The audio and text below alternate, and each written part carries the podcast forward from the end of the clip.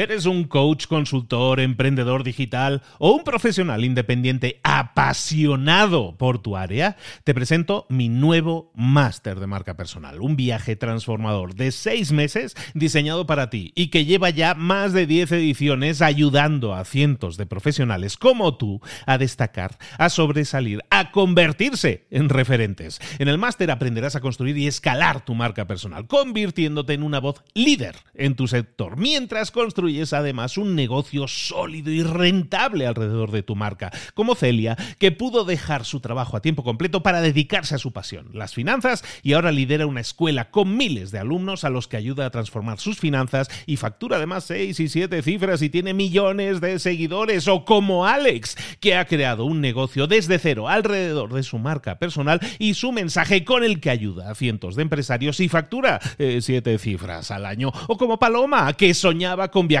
por el mundo y que ahora vive como nómada digital con cientos de miles de seguidores y más de 17.000 alumnos. Gracias al máster, su sueño pasó de ser una idea a una realidad rentable y reconocida. Este es el momento de que tú también dejes tu huella, de influir y de vivir por fin de tu pasión. Visita librosparaemprendedores.net barra marca y descubre muchas más historias de éxito de gente que confió en nuestro método. En junio comenzamos además la nueva generación y añadimos más novedades, más servicios y más soporte que nunca.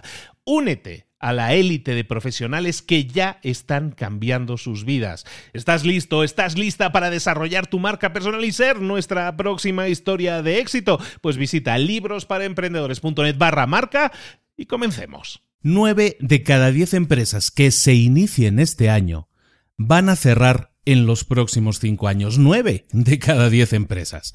Existe un método Existe un método probado durante décadas y que funciona a la hora de crear un negocio de la manera estructurada y adecuada para evitar que tu negocio fracase o por lo menos para tener más posibilidades de sobrevivir en este mundo actual. ¿Te gustaría conocer ese sistema? ¿Te gustaría saber exactamente cómo estructurar tu empresa? Si no la has creado o si ya la has creado, cómo corregir el rumbo para garantizar que tu empresa tenga más probabilidades de éxito, eso y mucho más lo vamos a ver hoy aquí en Libros para Emprendedores. El libro de esta semana se llama El mito del emprendedor y te pido por favor que lo escuches. Es uno de los libros más importantes que debes conocer para ser un emprendedor de éxito. Sin más, comenzamos.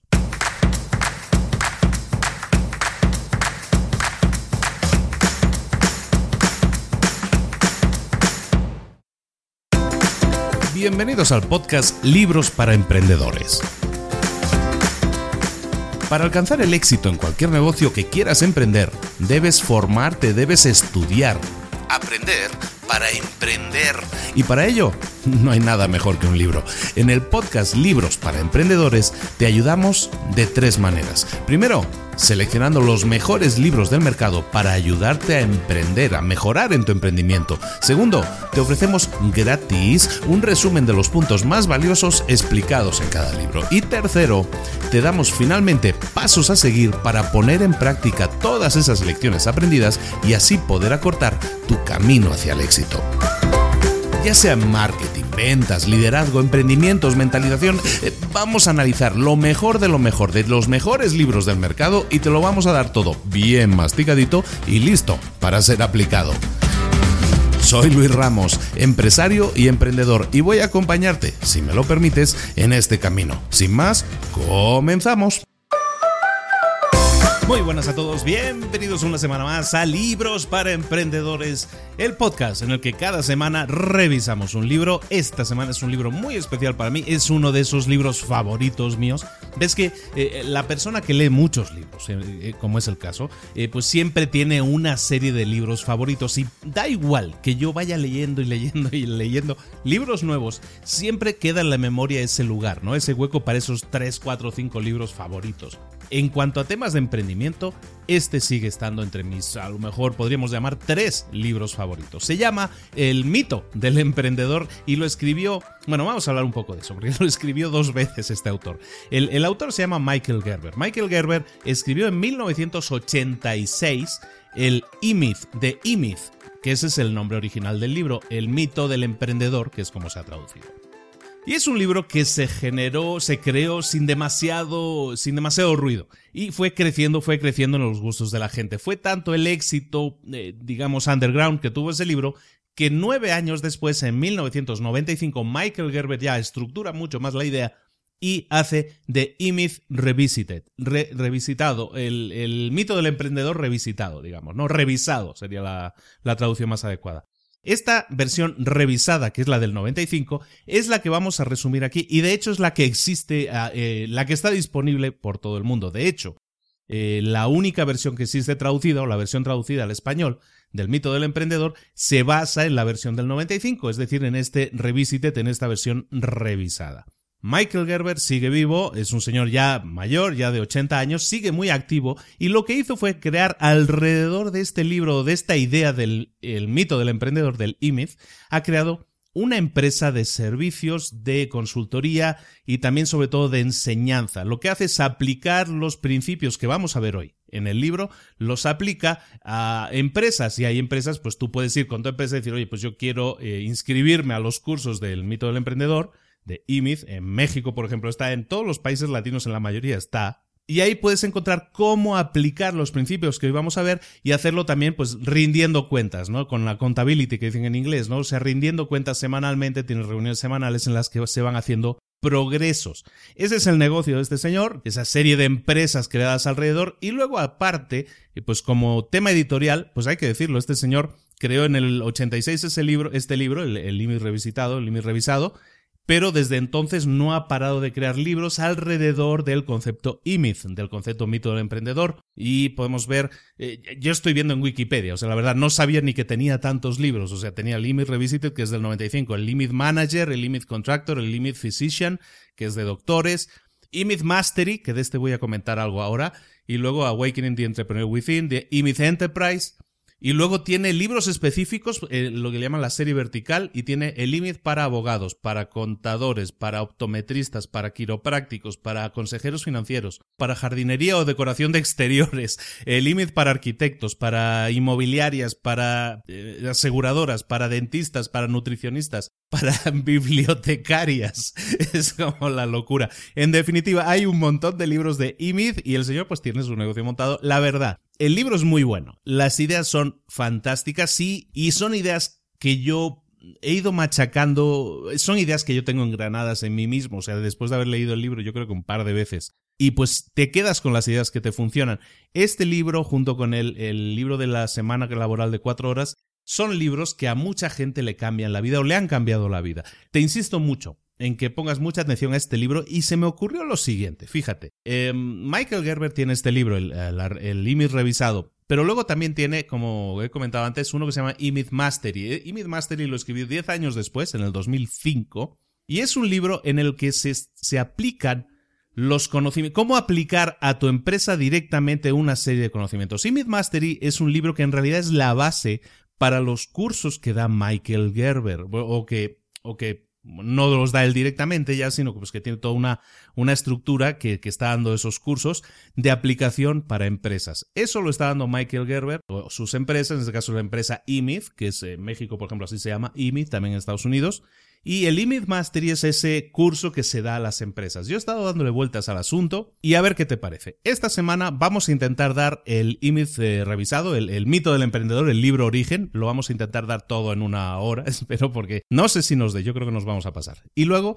la próxima semana, si te parece, vamos a hacer un resumen de Image Mastery. Es un libro mucho más desconocido, pero es un libro en el que vamos a aplicar directamente siete conceptos a tu empresa que pueden marcar la diferencia. Si has iniciado la empresa, como si la vas, si ya has iniciado la empresa, puedes corregir el rumbo. Aplicar todos estos conocimientos que tienes, que vas a adquirir en estas dos semanas y cambiar el rumbo de tu empresa. Te lo garantizo, funcionan y funcionan muy bien. Es un tema de tiempo, o sea, no es decir, aprieto un botón y ya la cosa cambia automáticamente. Como en todo, hay que aplicar trabajo, hay que aplicar constancia. Pero si te parece, vamos a hacer eso. Se me hace muy interesante eh, ver el mito del emprendedor, que es el que vamos a ver hoy, pero sobre todo también darle una, una, repasadita. No nos vamos a profundizar tanto porque no se puede dar en una hora lo que estos señores te dan en seis meses. Evidentemente no tengo yo eh, ilusiones de estar sustituyendo nada en este sentido. De hecho, creo que te puede motivar incluso a contactarlos. Yo no tengo ahí sin ninguna ganancia, les felicito si, si consigues, si pasas a la acción y te inscribes en los cursos ellos, yo creo que le vas a sacar muy buen partido, yo les tengo mucho respeto. Y el Limit Mastery es el que vamos a ver la próxima semana, si te parece, y vamos a ver un poco esos siete puntos de en qué se basa el sistema IMIF, cómo aplicarlo a tu empresa, y hoy vamos a hablar ya, por fin, del mito del emprendedor. El mito del emprendedor comienza con un dato, que es un dato que habría que revisar, pero sería la idea de que cada año en Estados Unidos, y son datos de esto, estamos hablando del 95, estamos hablando de hace 21 años, hace 21 años, que es cuando está escrito el libro, dicen, pues bueno, cada año se, se crean un millón de nuevos negocios en los Estados Unidos. De ellos, el 40% no pasará del primer año. De ellos, en cinco años, más del 80% eh, habrán fracasado. Es decir, 9 de cada 10 negocios que se inician cada año, dentro de 5 años ya no van a existir. Este dato, que es un dato escalofriante, pero es un dato real, y ya lo hemos comentado también en alguna píldora roja que tratamos precisamente ese tema visto desde otra óptica, este tema hace que pues sea escalofriante, de miedito, ¿no? Meterte a, a emprender un negocio porque pues, oye, las probabilidades de que fracase están, son muy altas, o sea, están en tu contra totalmente. Nueve, o sea, estás en nueve de diez posibilidades de, que fracases. El tema en este libro, y es muy interesante la óptica, y, creo que vale mucho la pena que le prestemos mucha atención a esto. Nos vamos a detener un poco en la primera parte sobre todo. ¿Por qué sucede esto? ¿Cuál es el, el problema aquí? Bueno, el problema aquí, según Gerber, el autor del libro, es lo que él llama el mito del emprendedor. El mito del emprendedor es el siguiente. Existe la creencia romántica de que cualquier negocio, cualquier pequeño negocio que tú empieces, lo empieza en lo que se llama un emprendedor, ¿de acuerdo? Pero muchas veces eso no es así. El mito de que un emprendedor es todo aquel que empieza un negocio es falso.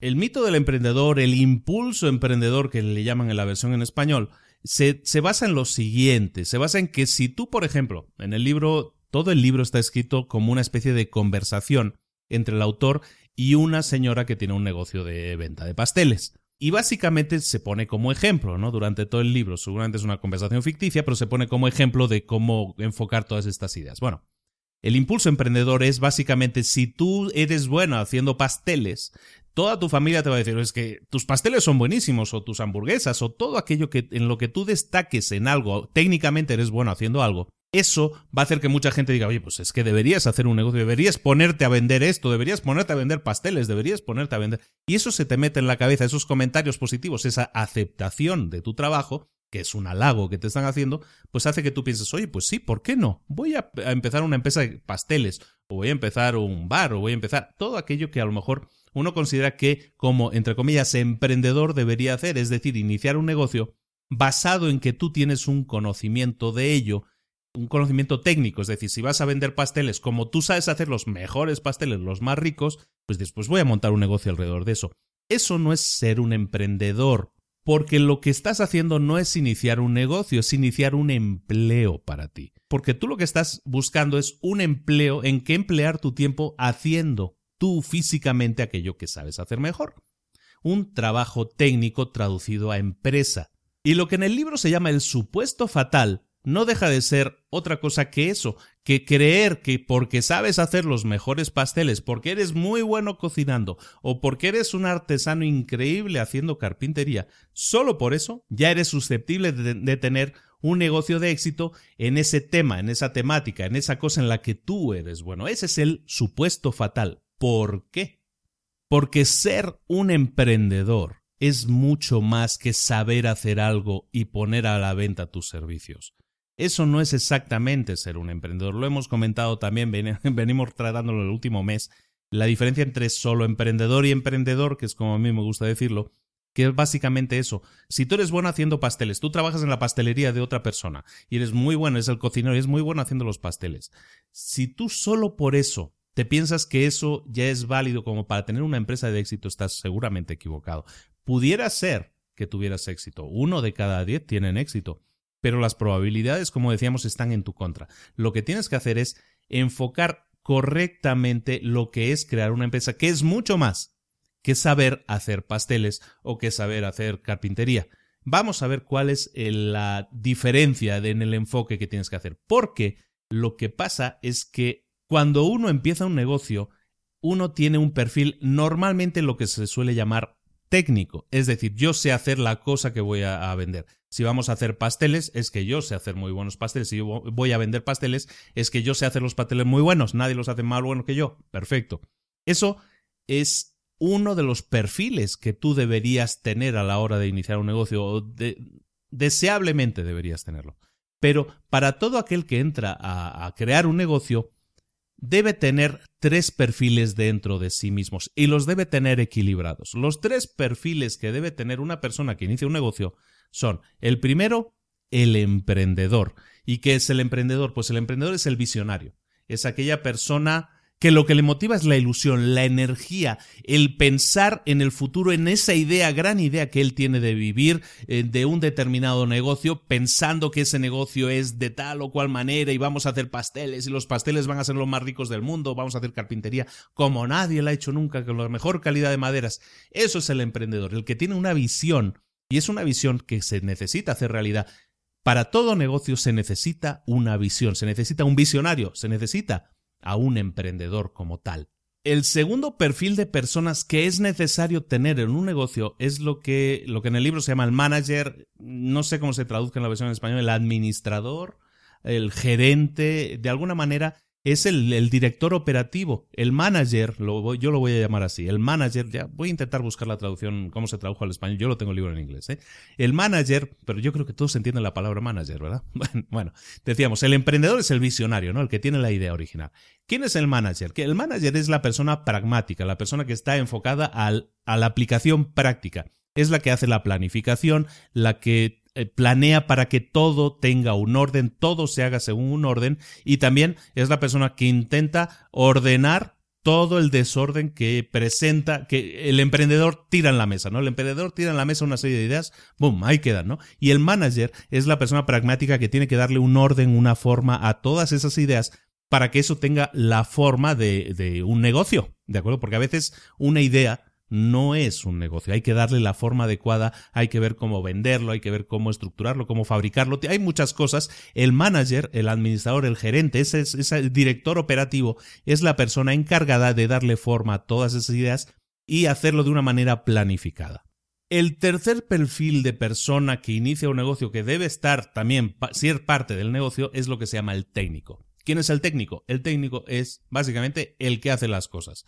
Si tu empresa es una empresa de hacer pasteles, el cocinero que hace los pasteles, ese es el técnico. Su ilusión en la vida, por decirlo de alguna manera, es hacer cosas. A él lo que le gusta es estar haciendo cosas. Que le digan, hazme ocho pasteles y él hace ocho pasteles. El técnico vive en el presente. Mientras pueda estar trabajando, haciendo su trabajo, lo que a él le gusta hacer, el técnico va a ser feliz.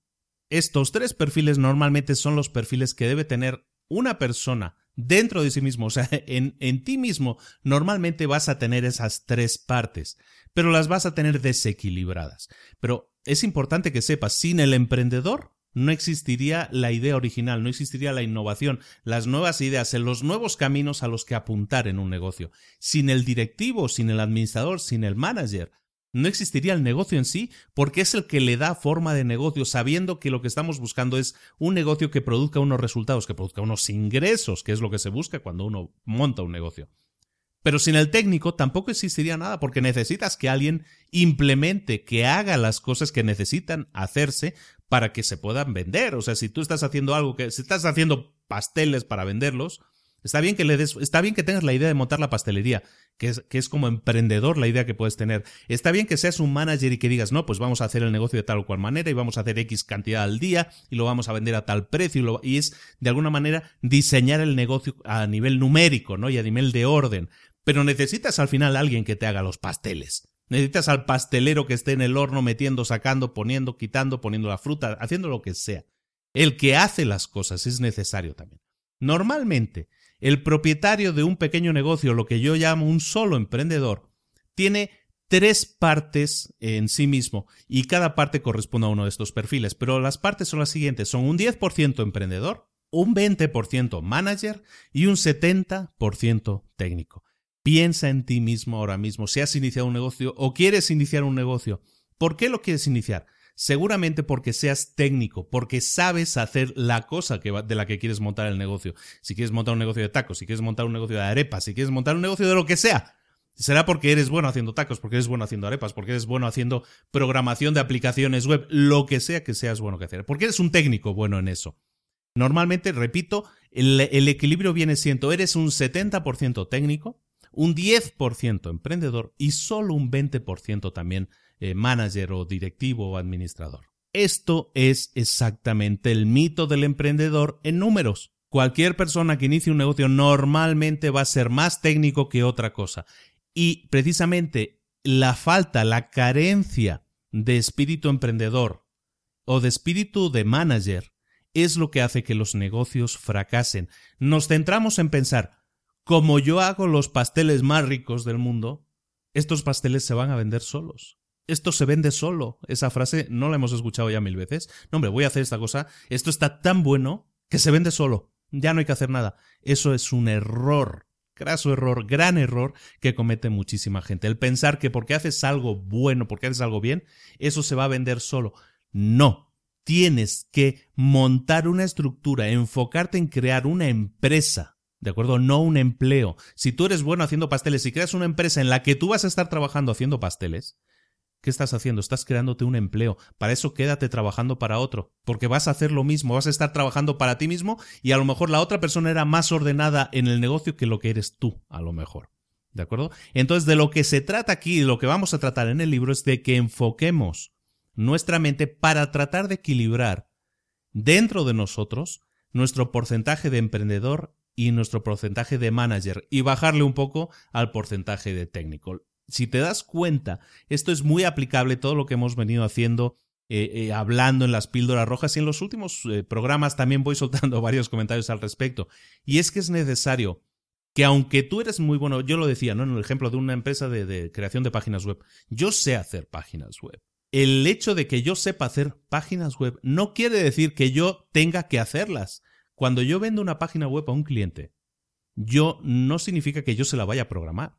Podría hacerlo, sí, pero mi tiempo a lo mejor está mejor utilizado vendiendo, intentando vender a otros clientes más páginas web y darle el trabajo a un técnico que lo haga, que a lo mejor lo hace bien como yo o lo hace mejor incluso que yo. Pero de hecho es una persona que quiere hacer ese perfil de trabajo. Y yo, aunque la verdad es que me gusta y lo disfruto, me encanta hacer páginas web, la verdad es que lo, que tengo que hacer es dar un paso atrás, quitarme de, esa, de ese perfil técnico, desembarazarme de eso, para vestirme, ponerme el sombrero, como decían en otro libro, ponerme el sombrero ahora sí de manager, de directivo. Porque ya, ya me he puesto también el sombrero de emprendedor y vamos a ver exactamente qué es hacer de emprendedor y vamos a ver exactamente qué es hacer de manager. Pero lo que tengo que hacer es vestirme, ponerme esos sombreros de manager o de emprendedor y quitarme, desembarazarme de la ropa de técnico y darle esa tarea a otra persona que se dedique exclusivamente a ser técnico y yo dedicarme exclusivamente a hacer otras cosas que sirvan para hacer crecer la empresa, no trabajar en la empresa. Esta es una de las grandes frases del libro. Lo que buscamos no es trabajar en la empresa, sino trabajar para la empresa, para que la empresa crezca y se haga más grande y llegue a un objetivo, que es lo que vamos a ver más adelante al final del programa, llegue a un objetivo que es el objetivo inicial que nos tenemos que plantear cuando iniciamos una empresa. Y ya que hablamos de negocios, hablemos directamente de qué es un negocio, cómo, crece, cómo nace y cómo crece. Los negocios, como la gente, se supone que tienen que crecer. Tú cuando creas un negocio es para que crezca. Pero con el crecimiento vienen los cambios. Lo que vamos a ver ahora son las tres fases del crecimiento de una empresa. La primera fase, según el libro, es lo que se llama la infancia, que también le llama la fase del técnico. ¿Qué es eso? ¿Por qué se caracteriza la infancia de una empresa? Es muy fácil definirla, es muy fácil verlo.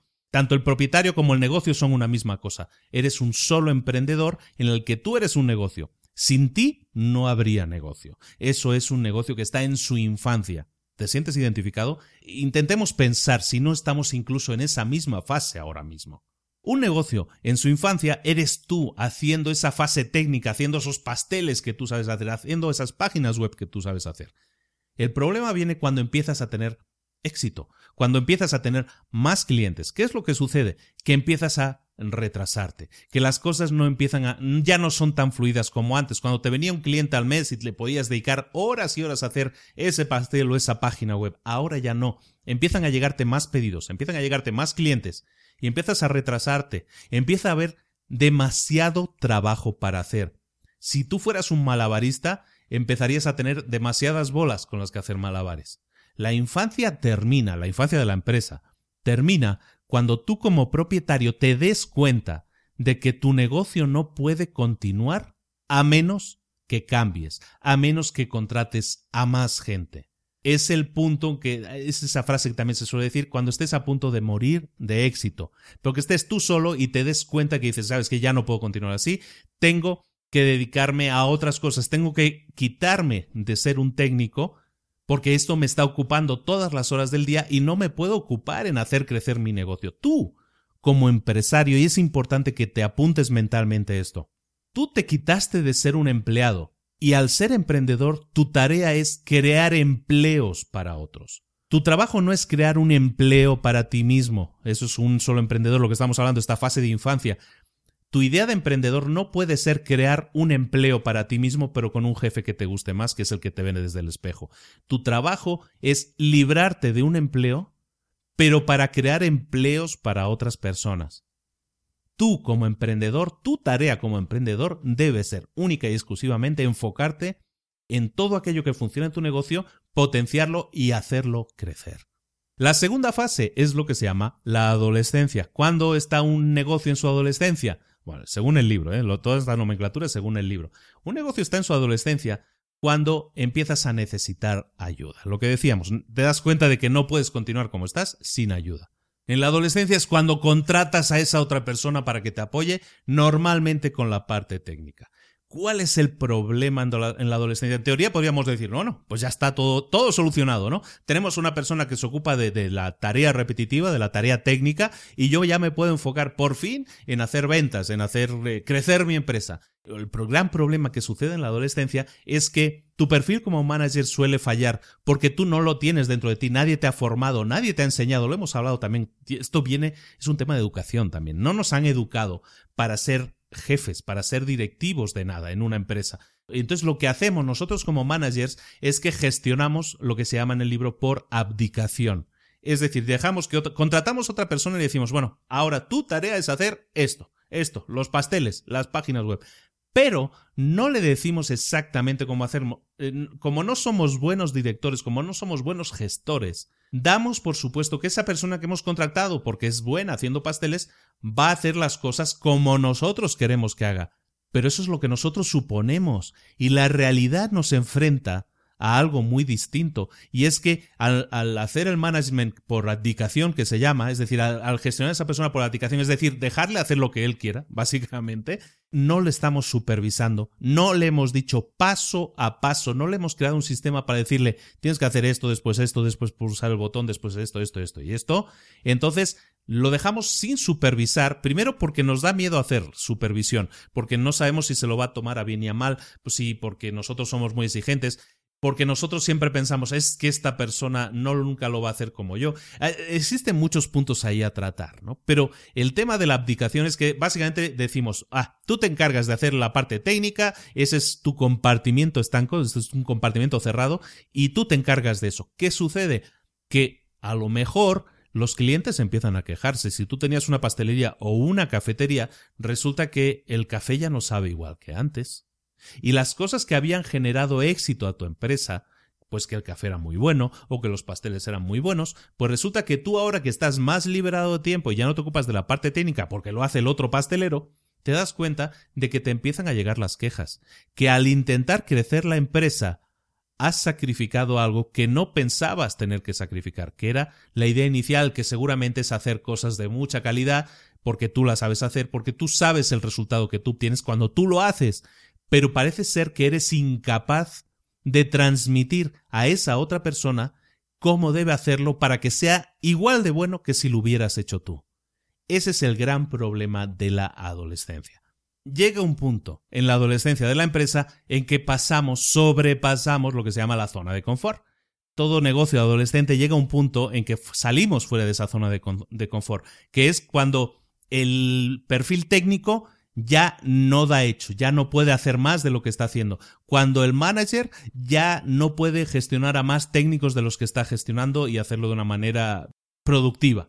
Y cuando el emprendedor se da cuenta de que ya no puede gestionar a más managers, ya no puede gestionar a más directores, a más supervisores de alguna manera, porque tiene que también supervisarlos. Y nos damos cuenta de que es una cadena en la que el emprendedor tiene que gestionar a una serie de gestores y los gestores tienen que gestionar también a una serie de técnicos. Y llegamos a un punto en que todos están sobrepasados. El crecimiento de la empresa, que sí está creciendo, llega a un punto en que sobrepasa a la estructura de la propia empresa y ya nadie da más de sí. Todos están fuera de su zona de confort, todos están sobrepasados de trabajo. ¿Por qué? Porque no existe una forma definida de trabajar, porque no existe una visión de cómo crecer y por lo tanto todo se ha descontrolado. Y lo que estamos siendo es una empresa, esto ya lo pongo yo de mi cosecha, es una empresa reactiva, no una empresa proactiva. Ese es el problema en el que nos podemos encontrar al final de la, adolescencia. Sin embargo, existe un tercer tipo de empresa pero es una empresa que es lo que llamaremos madura. Es el tercer estadio al que tiene que aspirar ser una empresa. Es una empresa madura. Y aquí entramos ya en lo que en el libro llaman la perspectiva emprendedora. ¿Cómo llegar a ser una empresa madura? Una empresa madura es aquella que sabe a dónde quiere ir. Es una empresa que sabe lo que tiene que hacer para llegar a donde quiere ir. La madurez es un resultado inevitable de las primeras dos fases. Tienes que pasar por la infancia y tienes que pasar por la adolescencia. Pero es imposible alcanzar la madurez si no lo haces de una manera estratégica. Todas las empresas que hoy en día son maduras es porque empezaron queriendo ser maduras. Cuando tú empiezas una empresa simplemente queriendo hacer algo que te gusta, ese es el enfoque normalmente no adecuado. Cuando quieres hacer una pastelería porque te salen los pasteles muy ricos, ese es un enfoque no adecuado. Lo que tú tienes que hacer para ser una empresa, llegar algún día a ser una empresa madura, es ser el resultado de las dos fases de infancia y adolescencia, pero hacerlo antes de crear incluso la empresa, tienes que pensar a dónde quieres llegar, a cuál es tu meta, cuál es tu objetivo, tanto sea económico, eso lo vamos a ver después. Tienes que saber cuál quieres que sea tu meta, alcanzar esa madurez y enfocar todas tus acciones a crecer de la manera adecuada para poder alcanzar esa madurez. Si lo haces de una manera eh, proactiva, que es como te estoy diciendo que tiene que hacerse, sí vas a llegar algún día a tener una empresa madura. Pues si lo haces de una manera reactiva de, ay, pues ahora me pidieron más pasteles, pues voy a contratar más gente. Ahora me pidieron menos, pues voy a despedir más gente. Esa no es la manera de trabajar. ¿De acuerdo? Estás apagando fuegos, como se dice, ¿no? En realidad lo que tú tienes que hacer es tener muy claro a dónde quieres ir y eso es ser una empresa madura. Una empresa madura atraviesa la infancia, la adolescencia y llega a la madurez de una forma totalmente diferente al, que lo hace una persona que es reactiva, como estamos poniendo. Porque lo hace con una perspectiva emprendedora. ¿Y qué es una perspectiva emprendedora? La perspectiva emprendedora es la que tiene aquel emprendedor que se plantea cómo debe funcionar su negocio. El que tiene perspectiva emprendedora se hace ese tipo de preguntas. También ve su negocio como un sistema, un sistema que produce resultados, que analiza los resultados y que prevé resultados, que busca tener resultados predecibles. Esa es la perspectiva emprendedora. Empieza con una imagen muy definida de cuál quiere que sea su futuro. Cuando empieza la empresa, antes de iniciar la empresa, ya sabe a dónde quiere llegar. Y de entonces, cuando ya sabe, ya ha visto en el futuro a dónde, qué quiere ser cuando sea mayor, es entonces cuando vuelve al presente y entonces monta todo todas las acciones que ejecute, todo lo que tenga que aprender, a gente que tenga que contratar, va a ser todo orientado a que cuadre con esa visión de futuro que él tiene. Una perspectiva emprendedora siempre va a incluir ver el negocio como una serie de componentes integrados entre sí, interrelacionados, y cada uno va a contribuir a producir un resultado, un resultado que ya se ha planeado de antemano. Cada paso del desarrollo de un negocio tiene que ser medible. Tenemos que saber que si estamos empezando una campaña de marketing, tenemos que medir los resultados y no esperar, bueno, pues a ver si nos fue bien o no nos fue bien. Pues yo creo que sí, me parece que sí. No, tenemos que ser muy medidos y medir todo aquello, saber que si hacemos una acción que a lo mejor representó una inversión. Vamos a analizar los resultados exactamente. ¿Cuánta más gente ha entrado en el negocio? ¿Cuántas más ventas hemos hecho de tal o cual producto? Todo eso que son números y que a lo mejor a gente le puede decir, no, pues que a mí lo que me gusta es hacer pasteles. Bueno, si a ti lo que te gusta es hacer pasteles, ponte a hacer pasteles, pero no montes un negocio para ello. Al contrario, vete a trabajar para otra persona y haz pasteles y sé feliz haciendo pasteles. No estoy en contra de que alguien tenga un empleo, al contrario, si eso le hace feliz, si eso le llena, adelante. Pero montar un negocio implica todo esto que estamos diciendo y que insistimos e insistimos muchas veces. Todo esto es parte de un negocio. Si todo esto no te gusta, si todo esto no es algo que tú quieras tocar porque te aburre, porque los números no son lo tuyo, porque las estadísticas, entonces, lo siento mucho, pero te estoy pidiendo que no montes un negocio, te va a ir mal. Porque llegará un momento de crecimiento, o a lo mejor los primeros meses o años incluso te puede ir bien, pero llegará un momento en que todo va a explotar, se te va a ir de las manos. Y el problema es que la bola de nieve va a ser tan grande que el golpe también va a ser más grande. Lo que te estoy diciendo es ahorrándote un problema. Pero volviendo, me estaba desviando, volviendo a lo que era la perspectiva emprendedora. Toda perspectiva emprendedora, que esa es la actitud de, de ti como líder de esa compañía, se basa en seguir un modelo, el modelo emprendedor que llaman en el libro. El modelo emprendedor es un modelo de negocio en el que se busca satisfacer las necesidades de un segmento de clientes de una manera innovadora si es posible. ¿Te suena algo? ya lo hemos comentado muchas veces, pero ese es el modelo de negocio. Tener un cliente objetivo que tenga una necesidad y cubrirla. Lo importante no es lo que estamos entregando, el, el objeto en sí que estemos vendiendo. Eso no es tan importante como la forma en que lo estamos entregando la forma en que lo estamos entregando es incluso más importante para tu negocio que el objeto en sí. Y eso es muy fácil de entender. Si tú tienes una tienda de conveniencia, de una tienda pequeña que vendas, yo qué sé, pan bimbo, eh, tú no estás fabricando el pan bimbo, tú lo estás vendiendo, pero es una necesidad de tus clientes en esa zona en la que tú estás vendiendo. Y perdona bimbo que lo estoy haciendo publicidad gratis. Pero bueno, si tú estás vendiendo pan bimbo, el objeto, cuando alguien viene a comprarte evidentemente vienen a comprar porque necesitan pan bimbo, pero ¿por qué te compran a ti y no le compran al súper grande? ¿O por qué le compran a, uno a un súper en concreto y no a otro? O si no es pan bimbo, es cualquier otro objeto, sustitúyelo por la cosa que se te ocurra. ¿Por qué te compran a ti? Por la forma en que tú les das el servicio. La forma en que tú entregas el producto es más importante que el producto en sí, porque es lo que te va a hacer diferente de los demás, lo cual también es parte del modelo emprendedor. Tú te tienes que plantear siempre, ¿cómo puedo hacer que mi negocio destaque sobre los demás? ¿Cómo puedo hacer que mi negocio sea diferente, destaque sobre la competencia? Si hay 80 personas vendiendo pan bimbo, ¿cómo puedo hacer que la experiencia de comprar bimbo sea mejor conmigo que con los otros 79? Eso es parte de las preguntas que te tienes que hacer como parte del modelo del emprendedor. Y con esto llegamos a la segunda parte del libro. El libro tiene tres partes, por cierto, creo que ni lo había nombrado. La primera parte es lo que hemos estado viendo ahora. La segunda parte es lo que se llama la revolución clave, ¿no? La, Chunky Revolution en inglés. Creo que lo tradujeron como revolución clave, ¿eh? Así lo estoy traduciendo yo, por lo menos. ¿Qué es la revolución clave? Bueno, Básicamente, igual que hubo una revolución industrial, una revolución tecnológica, la revolución clave para Gerber, para el autor del libro, es el formato de franquicia. Esa es la revolución clave y es la revolución, es la clave de todo el libro, de hecho. Es el formato de franquicia. ¿Qué es una franquicia? Es cuando tú tienes un negocio que puede ser, digamos, fotocopiado y, por ejemplo, yo tengo un negocio de eh, pasteles, ¿no? Y tengo mi pastelería y me funciona muy bien. ¿Cómo puedo yo franquiciar una pastelería? ¿Qué se necesita para que yo pueda hacer una franquicia, una pastelería? Lo que necesitas es primero saber qué estás vendiendo, los pasteles, pero luego tienes también saber cómo se venden desde cómo se venden, eh, cómo es la pastelería, por ejemplo, de qué colores es la pastelería, cómo van vestidas las personas que atienden, cómo atienden, qué tienen que decirle al cliente. Si tú piensas en, en Starbucks, por ejemplo, Starbucks hay en, no sé, yo creo que en básicamente todos los países del mundo civilizado.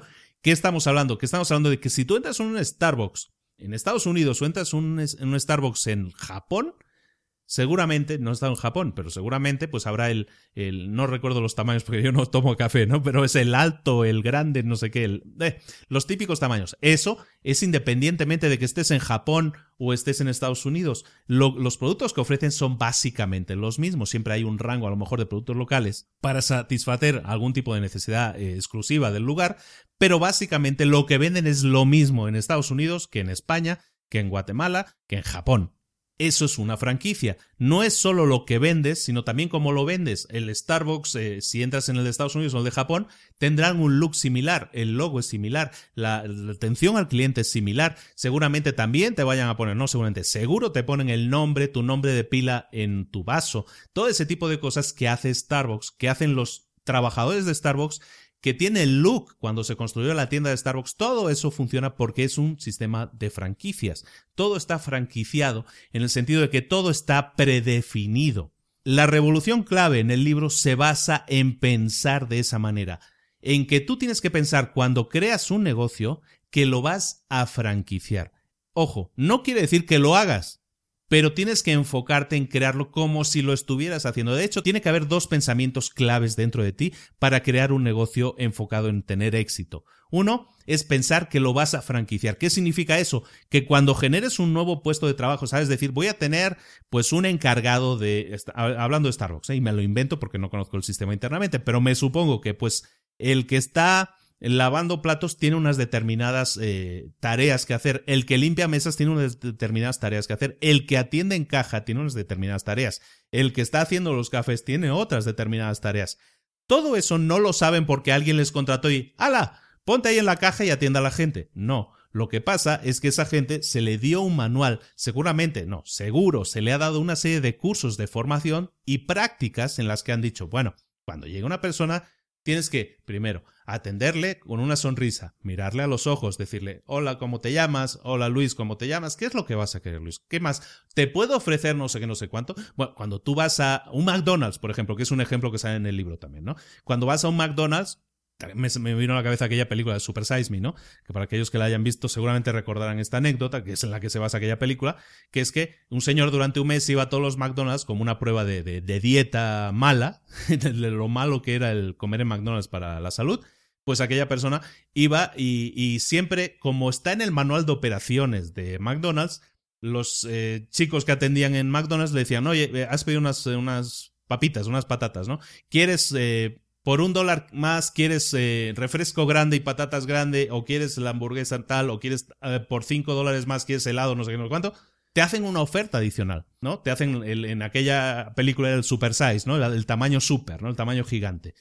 Pero eso es parte de un sistema que se enseña a la gente. La idea de una franquicia es que tú puedes pillar a alguien de la calle, que eso es lo que hace Starbucks, eh, lo hace Starbucks, sobre todo lo hace McDonald's, pillan a gente joven, que normalmente tiene unos sueldos no demasiado buenos, digámoslo así, y eh, les dan un manual de operaciones, una operativa de lo que tienen que hacer. El que esté en la cocina haciendo las hamburguesas tiene una serie de botones delante que le dicen exactamente cuándo tiene que girar la hamburguesa, cuándo tiene que sacarla, cuánta cantidad de aritos de tomates, cuánta cosa tiene que poner en cada hamburguesa qué tipo de queso tiene que poner en cada hamburguesa, con qué papel se tiene que envolver, envolver cada hamburguesa, las patatas, cuándo se ponen y cuándo se sacan. Todo eso es parte del procedimiento, del manual de procedimientos de esa empresa. Eso es el formato de franquicia en acción en su máximo exponente. Estamos viendo la empresa más eficiente a nivel mundial, que es McDonald's, en hacerlo, porque es capaz de que ese manual de operaciones sea implementado tanto en Estados Unidos, con un tipo de cultura muy diferente a la de España, con un tipo de cultura muy diferente a la de Noruega o Suecia, con un tipo de cultura muchísimo más diferente que la de India, Japón o China. Pero sin embargo, en todos esos países vas a encontrar no uno, sino muchos McDonald's, muchas franquicias de McDonald's funcionando de la misma manera, porque el manual de operaciones es el mismo. El hamburguesa Big Mac tiene que estar hecha de la misma manera en Suecia que en Japón que en Sudáfrica. Esa es la base del formato de la franquicia y es la manera en la que tú tienes que pensar, ojo, volvemos a lo mismo, no quiere decir que tu empresa se tenga que crear de esa manera porque tú la vas a franquiciar. que eso es a lo mejor algo que puede ser abrumador para alguien, ¿no? a ver, yo no quiero crecer tanto, yo quería hacer mis pasteles y ya está. No, lo que se trata precisamente es de que pienses, aunque no lo vayas a hacer, que pienses que tu empresa va a ser una franquicia y de esa manera cuando hagas pasteles, sabes que para hacer el pastel de fresa vas a tener que hacer tal y tal y tal y tal y a lo mejor son 28 tareas diferentes poner la nata, poner la fresa, poner no sé qué, ponerlo en el horno 28 minutos a determinada temperatura, lo que sea que tengas que hacer, ponerlo luego en el refrigerador durante por lo menos 30 minutos y luego sacarlo y ponerlo la exposición. Todo lo que haya que hacer para hacer un pastel de fresas o uno de limón, que serán cosas diferentes, todo eso lo tienes que definir. Tú como técnico, cuando generas tu idea de empresa vas a decir lo que decíamos, tú sabes hacer los mejores pasteles del mundo. Lo que se trata aquí es de que no sigas haciéndolo tú, sino que seas capaz de transmitir esa enseñanza a otras personas de una manera automática. Que exista un manual de operaciones que diga, pastel de fresa, se hace así. Paso número uno, paso número dos, paso número tres. Cuando se recojan los platos, se tiene que poner en tal lugar y se tienen que lavar de determinada manera y se tienen que poner a secar en determinado lugar que la basura se tiene que recoger cada dos horas, que cuando se atienda al cliente se tiene que hacer con una sonrisa mirando los ojos, diciendo hola, ¿cómo estás? o diciendo hola, ¿cómo está usted? dependiendo de cómo tú quieras que sea el trato con tu cliente. Lo importante aquí no es el producto. Lo importante aquí es cómo se lo entregas a la gente. Volvemos a repetir. Si quieres llegar a tener un negocio maduro, tienes que hacerlo de esa manera, enfocarte en que tu empresa es será algún día, mejor dicho, será algún día una franquicia, aunque no lo sea, aunque no lo sea, pero tienes que funcionar de esa manera. Esa es la manera de que tú no estés trabajando constantemente en tu negocio, teniendo que supervisar al cocinero, al que está en la barra, estando ahí detrás vigilando. ¿Te das cuenta de que hay mucha gente que lo hace así de esa manera? Estábamos vendiendo el otro día una casa y vinieron unas gentes, unos clientes a ver la casa, no la compraron al final, ¿eh? pero pues estuvimos hablando, ¿no? Y eran españoles también, bien aquí en México, y me acuerdo, me, me, me saltó, me vino a la mente el libro en este caso, ¿no? Y es que esa gente decía, no, eh, a ver, el señor tenía mucha prisa, ¿no? El señor tenía mucha prisa, no quería ver la casa que estábamos enseñando y no sé qué, y lo que quería era irse rápido al negocio. Es que tengo que irme al negocio porque si no, es que no hacen nada sin mí, ¿no? Es que eh, si no estoy yo, esto es un desastre, esto es un... Ese problema que tenía ese señor es el problema de la mayoría de negocios. Yo no creo que a nadie le suene a extraño lo que estoy diciendo. Mucha gente se ve atrapada en esa necesidad de estar supervisando. Ese negocio es un negocio adolescente, nunca va a ser un negocio maduro. Eso implica que tú estás trabajando constantemente en el negocio. No tienes un negocio, tienes un empleo. A lo mejor es un empleo mejor pagado, pero no deja de ser un empleo que te quita horas, que te quita demasiadas horas y sobre todo te quita horas en algo que a ti no te genera ingresos, sino simplemente tienes que hacer supervisión de una gente porque no te fías de ellos, porque piensas que no tienen el nivel ese problema no es de ellos, ese problema es tuyo por no saber formarlos adecuadamente, por no darles las herramientas adecuadas para que esas personas se enfrenten a cualquier situación y tomen no la mejor decisión, sino la misma decisión que tú tomarías. Pero para eso les tienes que enseñar. Y mucha gente tiene miedo de enseñarles, es que yo no le quiero enseñar mis secretos, o es que yo no tengo paciencia para explicarle mis secretos. Bueno, si tú no tienes, si tú no les eh, no quieres explicar tus secretos. Nunca vas a tener un negocio, vas a tener un empleo. Eso punto uno. Luego, si tú dices es que yo no soy bueno explicando, bueno, no se lo expliques, pónselo por escrito. O sea, enciérrate en casa, no tienes que explicarle nada a nadie. Pon por escrito qué es lo que haces tú cuando atiendes al cliente, cuando limpias los platos, cuando haces el pastel de fresa. A ver, lo que intento transmitir con esto es que no intentes la información en sí no es un tesoro. Como hemos venido diciendo, que tú tengas una idea de negocio no es un, eso no es valor en sí mismo. Es como tú lo apliques. Si tú tienes una idea de negocio, es que quiero hacer una, yo qué sé, una tienda de vender paraguas. Y es algo increíble porque nadie ha tenido esa idea. Vivimos en una zona muy de mucha lluvia y no hay nadie que venda paraguas. Pues eso es una idea de negocio. ¿Esa idea de negocio tiene algún valor? No, ninguno. Si nunca la pones en práctica, nunca va a tener valor, nunca te va a generar un dinero, un ingreso. Lo mismo con esto, no te guardes cosas transmite cosas a tu equipo para que tu equipo sea parte, primero, se va a sentir parte de, siente que está haciendo algo bien. Si tú estás ahí supervisando, lo que haces es generar inseguridad a tu gente. Primero, porque no les has explicado bien lo que tienen que hacer. Y segundo, porque esa gente siente que tiene un policía encima que está esperando a que falles en algo para dispararte. Eso está mal. Esa no es la manera adecuada de supervisar. Tú tienes que dar manuales de operaciones en lo que se especifique claramente lo que tú tienes que hacer y cuál tiene que ser el resultado. ¿Cómo se hace un latte macchiato de no sé qué, no sé cuánto? Tiene que ser el mismo latte macchiato tiene que ser en Estados Unidos como en México como en Japón. Lo mismo con toda la atención al cliente, lo mismo con toda la forma de trabajar, lo mismo con toda la forma de operar en general. Es imprescindible, imprescindible para el crecimiento de tu empresa que documentes todos los procedimientos de la empresa puede ser ahora mismo con vídeo. O sea, tú puedes grabar vídeos ahora, subirlos a YouTube a un canal, ponerlos en privado y decir cómo se hace la hamburguesa, cómo se hace el pastel de fresas. O sea, lo puedes hacer en vídeo. Es tan simple como eso y la gente tiene que seguir ese procedimiento.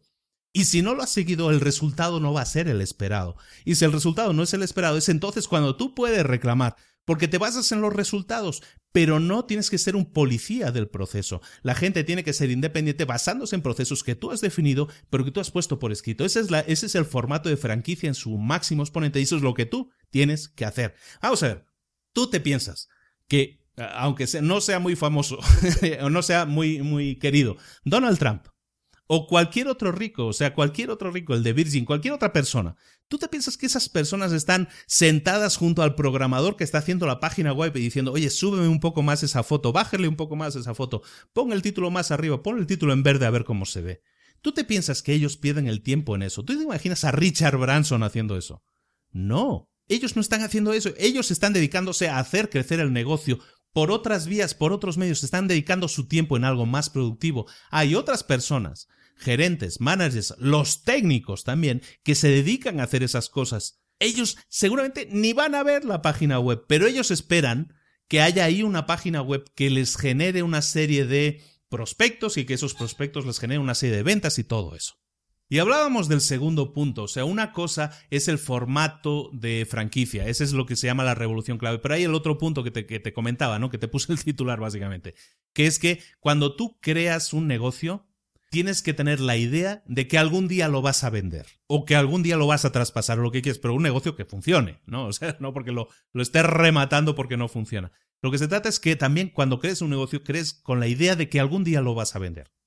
Es un tema psicológico, no quiere decir, de nuevo, que lo vayas a vender físicamente o que eso vaya a suceder. A lo mejor no, a lo mejor es un negocio de éxito y lo tienes de por vida, pero la idea es que lo crees como si lo fueras a vender. ¿Por qué? Y este es súper importante también. Cuando tú creas un negocio que se basa en sistemas, eh, como de franquicia que estamos diciendo, ¿no? En el que está todo definido y que los resultados son predecibles. Tú puedes definir que este negocio este año va a generar, no sé, 500 mil dólares de ingresos. Que el próximo año, porque vas a invertir en no sé qué, no sé cuánto, que va a generar más producción, sabes que el próximo año van a ser 700 mil pesos de ingresos. Tú tienes un negocio predecible que funciona y que genera unos resultados también predecibles o dentro de un rango. De esa manera, tú tienes un negocio que es vendible. Cuando tú tienes un conocimiento, pero no tienes nada más que eso, volvemos a lo mismo, si tú eres muy bueno haciendo pasteles, pues felicidades, lo que tienes frente a ti es la posibilidad de tener un magnífico empleo como pastelero. Pero vender tu negocio de pasteles ¿En qué se basa? Si tú le vendes a alguien el negocio de pasteles, ¿qué va a pasar?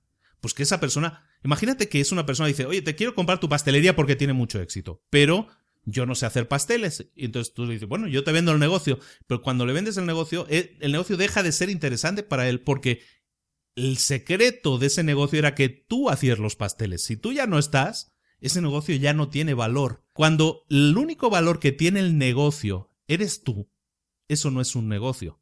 Eso es un empleo.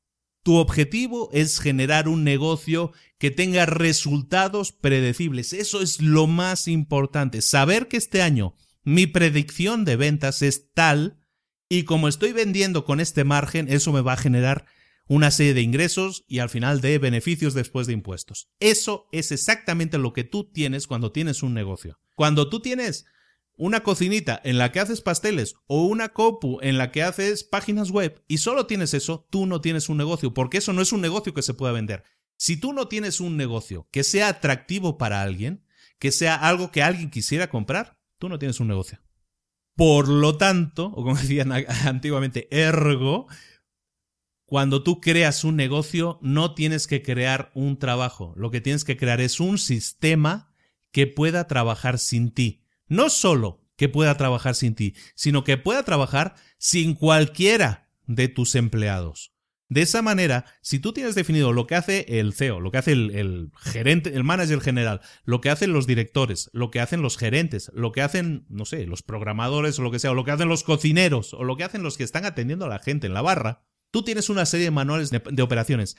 Eso es lo que le da valor a la empresa, porque sabes que si una persona se lee el manual de director o de cocinero, va a saber exactamente lo que tiene que hacer y el resultado va a ser predecible.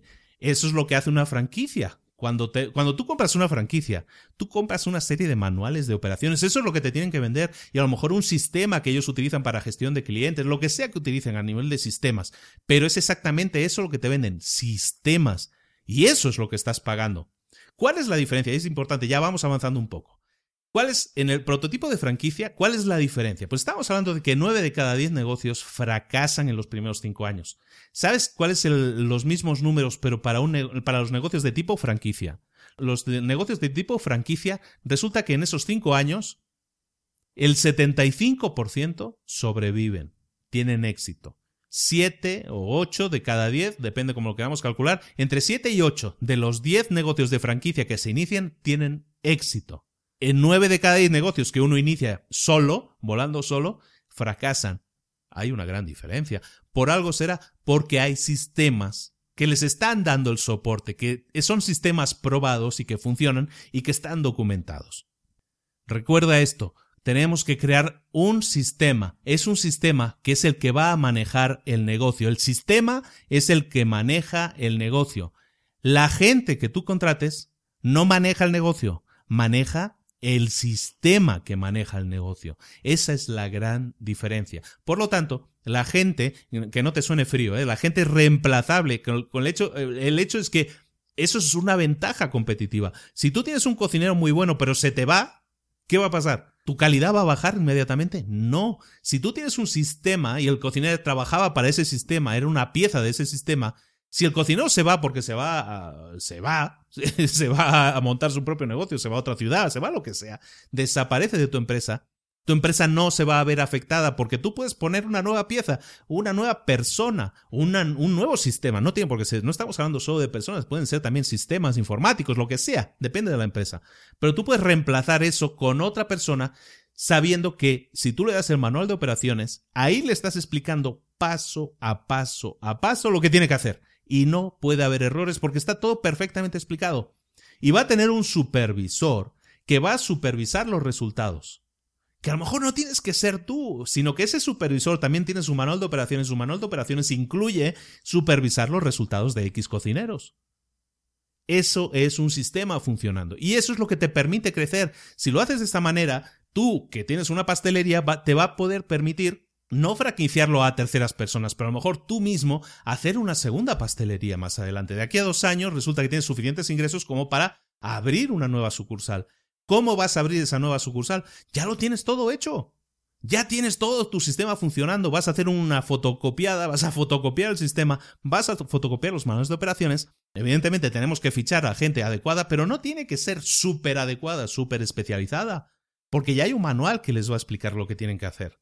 Entonces, si ya tenemos claro lo que tenemos que hacer, ¿podemos abrir una nueva sucursal? Sí, en un mes podemos tenerla funcionando, porque ya sabemos exactamente los colores, los logos, los uniformes, qué cafetera tenemos que comprar, qué horno tenemos que comprar, todo está perfectamente definido porque tenemos un manual que explica cómo se tiene que montar una sucursal cómo se tiene que pintar una sucursal, cómo se tiene que vestir a la gente, cómo se tiene que hacer todo basado en un sistema que ya está puesto por escrito. ¿Por qué está por escrito? Porque ya lo hemos hecho. Ya lo hemos probado y nos ha funcionado, entonces lo hemos puesto por escrito. Ojo, no quiere decir que esté escrito que es la Biblia, que no se puede tocar, no se puede cambiar una coma. A lo mejor, durante el proceso, durante esos dos, tres años, te has dado cuenta que algunas cosas funcionaban mejor que otras, y eso lo que tienes que hacer es actualizarlo en tus manuales de operaciones, para que las cosas que no se hacían bien se corrijan y las siguientes personas que entren ya no hagan esas cosas que se hacían mal evidentemente los manuales evolucionan, los sistemas evolucionan, para que las empresas también evolucionen. El punto aquí es que cuando crees un negocio, y ya vamos a terminar con esto, es que trabajes para tu negocio, para que tu negocio crezca, para hacer un negocio de éxito, un negocio maduro, no en tu negocio. Trabajar en tu negocio es prácticamente una garantía de fracaso. Nueve de cada diez empresas fracasan y fracasan por eso. Importante, tu negocio no es tu vida. Son dos cosas totalmente separadas. Tienes que imaginar siempre desde el principio que vas a franquiciar tu negocio, poner reglas para que tu negocio sea un negocio, un negocio franquiciable. Tienes que crear un modelo de negocio que le dé un valor consistente, un resultado consistente a tus usuarios, a tus empleados, a la gente que ha invertido dinero en la empresa. Tienen que saber todos lo que pueden esperar. Ojo, clientes, empleados e inversiones. ¿De acuerdo? Es importante que tengas eso. ¿Qué espera un cliente de ti? Si es un pastel, espera un pastel de determinada calidad. Si es un empleado, un empleado espera saber que si hace determinado trabajo lo está haciendo bien. Eso es importante por un empleado. Saber que está haciendo algo productivo y lo está haciendo bien para la empresa. Implicar a los empleados en la empresa es parte también del sistema. Y entonces que tus empleados sepan que están haciendo cosas bien y que sepan que si hacen las cosas bien, ellos pueden esperar un sueldo y ese sueldo es el mismo que se ha negociado y todo está negociado. Y los que invierten dinero en esa empresa tienen que saber que va a obtener X cantidad de dinero al cabo del año o al cabo de dos años o al cabo de cinco años. Cualquiera sea el arreglo es válido, pero tiene que estar definido. Eso es franquiciar una empresa, saber qué es lo que van a recibir todos los clientes, pero también los que están dentro de tu equipo o los que invierten en tu equipo. Luego, muy importante, y es algo que a lo mejor no he insistido lo suficiente, he insistido mucho en que hay que crear un modelo, sistema, manuales de operaciones. El modelo con el que va a operar la gente, es decir, el sistema, los manuales de operaciones, todo el manual, toda la operativa de la empresa, debe estar diseñada para ser manejada por eh, gente con el nivel más bajo posible. Ojo esto, no pretendo de nuevo faltar al respeto a nadie, pero tú tienes que diseñar tu empresa para que, para que cualquiera pueda manejarla, para que cualquiera pueda hacer cualquier tarea. Si te fijas en McDonald's, la gente rota. O sea, el que contratan como cocinero al mes a lo mejor puede estar en la barra, al mes puede estar haciendo otra cosa, puede estar sirviendo los helados, lo que sea que puedan hacer. Se pueden rotar los trabajos, los perfiles. ¿Por qué? Porque simplemente tienen que saber exactamente cuál es la operativa de cada uno de ellos.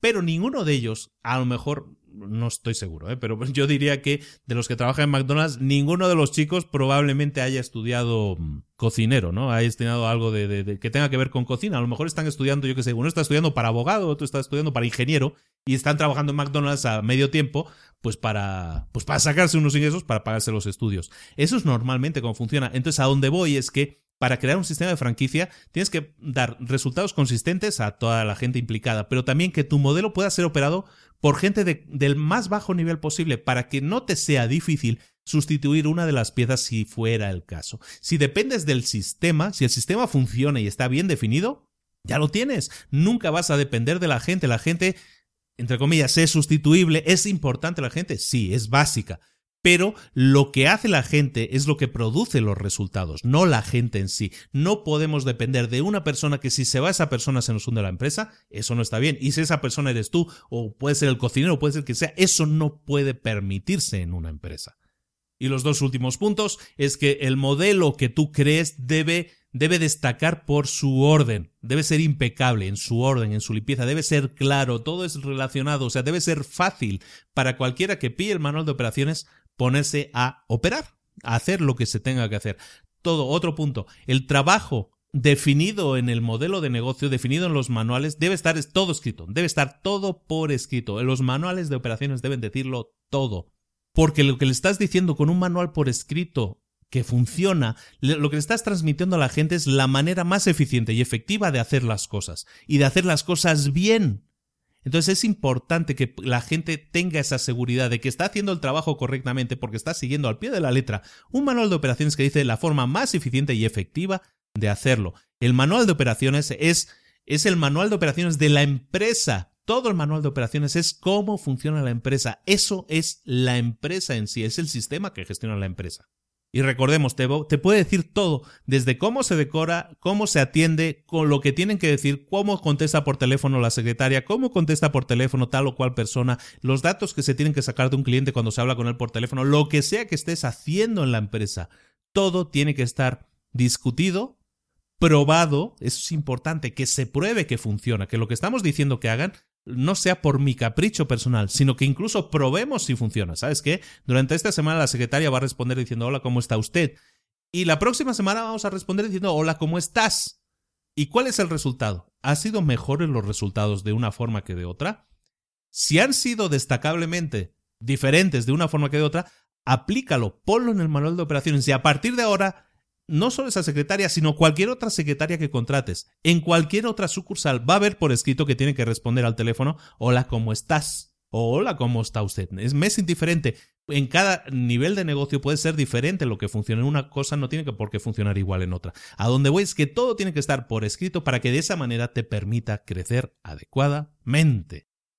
Y lo vamos a dejar aquí. No hemos acabado el libro. Queda la tercera parte que es exactamente cómo construir, cómo crear un negocio que funcione. Hasta ahora hemos visto la teoría. Lo que vamos a ver ahora, en la tercera parte, es la práctica. Y lo que vamos a hacer, eh, mi idea es que en el próximo capítulo, la próxima semana, vamos a hablar de esta tercera parte y además de regalo, de bonus gratuito, te voy a incluir un resumen de Image Mastery de que es el dominio del mito del emprendedor, que es el libro sobre el que se basan los cursos que da IMIZ, los cursos que vende IMIZ a un precio bastante elevado. Vamos a ver ese libro. Es un libro muy poco conocido, pero que habla de siete áreas, de siete áreas en las que podemos trabajar para hacer que nuestra empresa se transforme en una empresa IMIZ, en una empresa mito del emprendedor, como traduciríamos, ¿de acuerdo? Lo vamos a dejar aquí, agradezco mucho. Em, simplemente una cosa, decirlo antes de despedirme, lo digo, al final lo iba a decir al principio, pero a mucha gente le molesta. En Marketing and Business, que es una categoría de marketing y gestión, marketing y... depende del país, se llama diferente, pero en la, en la categoría en la que está nuestro podcast somos número uno ahora mismo en Colombia. México, Paraguay, Ecuador, República Dominicana, Perú, Estamos en Argentina en el número 2, en Venezuela en el número 5. Estamos subiendo, ya no sé ni cuántos países, 4, 5, 6, 7, 8 países. Estamos ahí, arribita de todo. Pero no solo eso. En 1, 2, 3, 4 países, incluido Ecuador, que ya llevamos unas semanas, en 4 países somos, estamos en el top 3, top 5 total del país. Es decir, de cualquier podcast que haya en el país, de música, de arte, de libros, de gimnasia, de aprender inglés, de lo que sea, estamos en el top general en cinco países. Uno, dos, tres, no, perdón, cuatro países estamos en el top general. Lo cual, como ponía, porque además, el página de Facebook, hemos, en un mes hemos doblado la cantidad de seguidores. Tenemos, bueno, el viernes teníamos 10.000. Esto lo estoy grabando hoy mismo, lunes, del mismo día de publicación. Hoy ya estamos por 11.000 y pico. Ya vamos casi para 12.000. Esto es una locura, está yendo muy bien y estoy eh, razonablemente satisfecho con los resultados y muy contento ahora sí, muy agradecido a todos los que nos están siguiendo, los que nos están apoyando, los que nos envían eh, mails, los que simplemente ponen comentarios en YouTube, en iVoox, en iTunes. En iTunes necesitamos más comentarios positivos de más gente, más estrellitas. Te pido que esta semana apoyándome porque la próxima semana te voy a dar dos libros en uno, te pediría que a, cambio me dieras eso, me dieras votos en iTunes, todos aquellos que tengan iPhone y iPod y todas estas cosas de Apple, ¿eh? ¿eh? que entren a iTunes los que no lo han hecho y los que lo han hecho que lo vuelvan a hacer y que nos den más votos para que sigamos subiendo en esos países, para que sigamos creciendo y haciéndolo de una manera tan, tan ordenada, porque es como que eh, llegamos al, número uno en un país, ahí nos quedamos, y luego empiezan a llegar a otros países y ahí nos quedamos. O sea, vamos sumando cada vez más gente a este club, este club de emprendedores que es eh, Libros para Emprendedores. Estoy totalmente satisfecho con el trabajo que estamos realizando, con la respuesta y con el cariño y la atención y las preguntas que me ponen a veces en situaciones difíciles porque pues eh, hay gente que realmente tiene problemas y me contacta y me dice, ¿qué puedo hacer? ¿no? Y yo intento dedicarle todo el tiempo posible a toda la gente eh, para que de alguna manera reciban ayuda, apoyo moral, ideas, pero sobre todo ánimo, ánimo y que pasen a la acción, que es lo que siempre digo. Muchísimas gracias a todos, a los que están ahí, a los que nos escuchan todas las semanas. Estamos ahora básicamente eh, en, descargas. Por cierto, dejemos el, número, lo habíamos dejado como en 4.000, casi 5.000. Ahora estamos casi en 7.000 descargas diarias, lo cual es una locura. También a todos muchas gracias. Es, eh, es increíble el cariño, se agradece mucho. Aquí voy a seguir, no se va a parar en el verano. Por cierto, alguien me lo ha preguntado. En este verano continuamos. Oye, yo voy a continuar leyendo un libro por semana. ¿Tú qué vas a hacer? Si yo puedo leer un libro por semana, trabajar Además, porque esto lo hago en ratos libres, ¿eh? O sea, yo no me dedico a esto todo el tiempo, o sea, yo me dedico a otras cosas para ganar dinero. Pero si yo tengo tiempo de leer o, o, en este caso de releer un libro por semana, de sentarme a hablar durante horas o a editar los podcasts durante horas, ¿qué excusa tienes tú para no leer un libro por semana? ¿O qué excusa tienes tú para no leer un libro al mes y durante las otras tres semanas, o sea, lees un libro la primera semana ¿Qué excusa tienes para no ponerlo en práctica las otras tres semanas? Si yo tengo tiempo para hacer esto, tú también tienes tiempo. Lo que no tienes o lo que no deberías tener son excusas. Ponte a trabajar ya. Trabaja en tu futuro. Construye tu futuro. A partir de un libro, a partir de una idea, a partir de un blog, de lo que sea. Pero pasa a la acción. Pon en práctica cosas. Equivócate si es necesario. Aprende de tus equivocaciones y sigue adelante, levántate, sigue caminando hasta que sepas, oye, lo decía Tony Robbins en una, en una presentación una vez y me encantó la, la comparación. Un niño no nace sabiendo caminar. Un niño aprende a caminar, pero ¿qué pasa la primera vez que un niño intenta caminar? Se cae. ¿Pero qué hace un niño cuando se cae? Se levanta y vuelve a caminar. ¿Qué hace? Se rinde y dice, no, pues sabes que ya lo probé y esto de caminar no es para mí, eh, dame biberón y ahí me quedo. No vuelve a levantarse y vuelve a caminar. Tú has pasado por eso. Yo he pasado por eso. Todos hemos pasado por eso. Todos nos hemos caído, nos hemos levantado y no hemos desistido hasta que hemos aprendido a caminar. Y no solo eso, cuando aprendimos a caminar, después aprendimos a correr. No hay excusa. Ponte en marcha, pasa la acción, empieza a caminar, cáete si es necesario, pero por favor levántate. Piensa en ti cuando eras bebé ¿Te rendiste o seguiste intentándolo?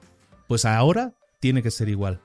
Recupera ese espíritu, sigue intentando caminar, camina y si ya estás caminando, aprende a correr, no te conformes con caminar. Y si ya estás corriendo, ¿qué te detiene para intentar ser un olímpico? Dímelo. Ahora que vienen los Juegos Olímpicos, ¿por qué no te planteas esos retos en tu vida? Estamos hablando de negocios, aquí normalmente, pero lo que te estoy diciendo aplica para tu vida, para todo aquello, para tus relaciones, para tus negocios, para mm, la carrera o los estudios que quieras estudiar, para todo aquello que quieras hacer. Todo está en tu mano. Recuerda cuando eras bebé y te caías y te levantaste y seguiste levantándote hasta que aprendiste a caminar.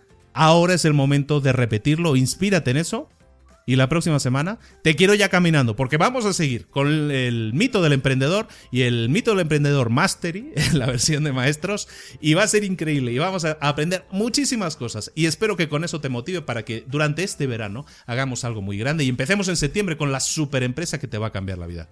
¿Te parece? A mí me parece una buena idea, me parece un plan. ¿Lo llevamos a cabo? Depende de ti. Yo sí lo voy a hacer, ¿eh? Venga, nos vemos. Un saludo hasta la próxima semana. El jueves, píldora roja. Y el lunes continuamos con el mito de emprendedor. Un abrazo a todos. Luis Ramos. Hasta luego.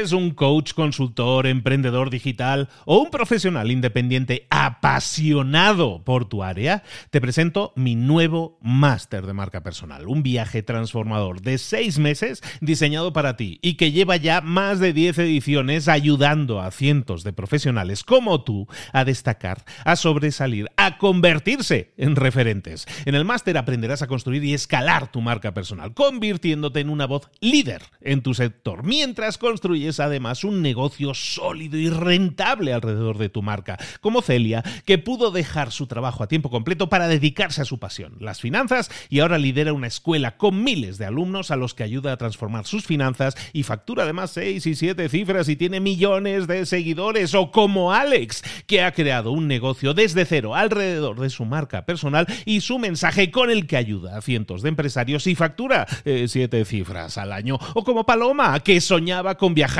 por el mundo y que ahora vive como nómada digital con cientos de miles de seguidores y más de 17.000 alumnos. Gracias al máster, su sueño pasó de ser una idea a una realidad rentable y reconocida.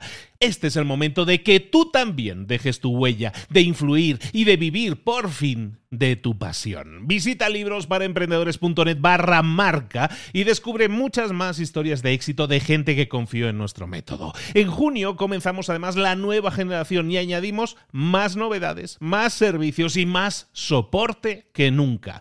Únete a la élite de profesionales que ya están cambiando sus vidas. ¿Estás listo? ¿Estás lista para desarrollar tu marca personal y ser nuestra próxima historia de éxito? Pues visita librosparaemprendedores.net barra marca y comencemos.